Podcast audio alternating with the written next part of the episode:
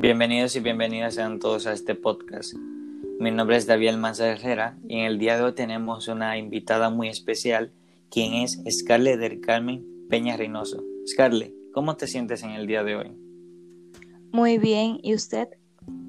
Qué bueno, me alegro. Yo me siento bien, gracias a Dios. Entonces, en este podcast hablaremos del tema superación personal, un tema que considero muy importante, ya que nuestra superación personal es nuestra satisfacción de cumplir aquellas metas que vemos difíciles e inclusive imposibles de lograr.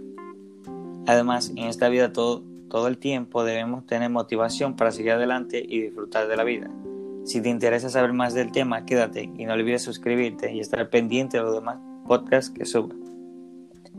Como es de costumbre, cada vez que hay un invitado les hago preguntas del tema. En este caso no será la sesión, así que daremos paso a ellas.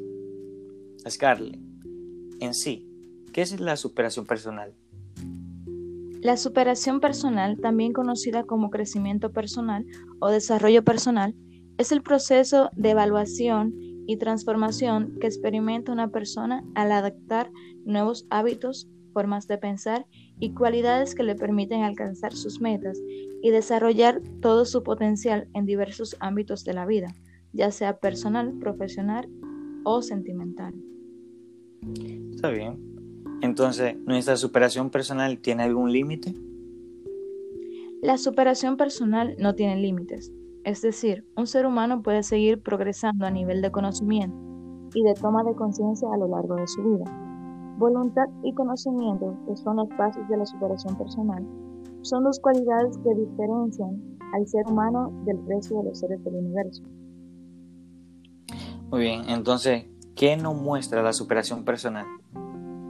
La superación personal nos muestra la capacidad que tiene un ser humano para reflexionar sobre sí mismo, pero lo que es más importante, para actuar de acuerdo a sus valores y creencias. Bien, entonces, ¿cuáles son los aspectos clave de la superación personal? La superación personal tiene una serie de características que actúan como un común denominador sin importar la persona, las cuales son las siguientes. No es exclusiva de cierta edad y puede darse en cualquier etapa de la vida. Contempla una evolución a largo plazo que se va trabajando continuamente, día con día. Exige voluntad, autodisciplina y dedicación. Implica salir de la zona de confort y dejar atrás hábitos dañinos y creencias erróneas. Conlleva un cambio de mentalidad y actitud. Requiere aprendizaje obtenido a través de los errores. No tiene límite. Una persona puede continuar progresando a lo largo de su vida. Y contempla un ejercicio de establecimiento de metas y visualización constante de las mismas para tener una imagen clara del futuro. Muy bien, entonces dicho todo esto, ¿para qué sirve la superación personal? La superación personal le permite al ser humano realizar en diversos aspectos de su vida y encontrarle sentido a su existencia a través de la mejora continua. Saber que en ti hay cosas asombrosas que puedes desarrollar y que te harán crecer como persona actúa como un motor para sacar todo el potencial que hay en ti. Muy bien, hasta aquí las preguntas sobre este tema a nuestra invitada del día de hoy. Solo queda agradecerte por la respuesta a esta pregunta y por tu disponibilidad. Gracias a ti por la invitación. No hay de qué.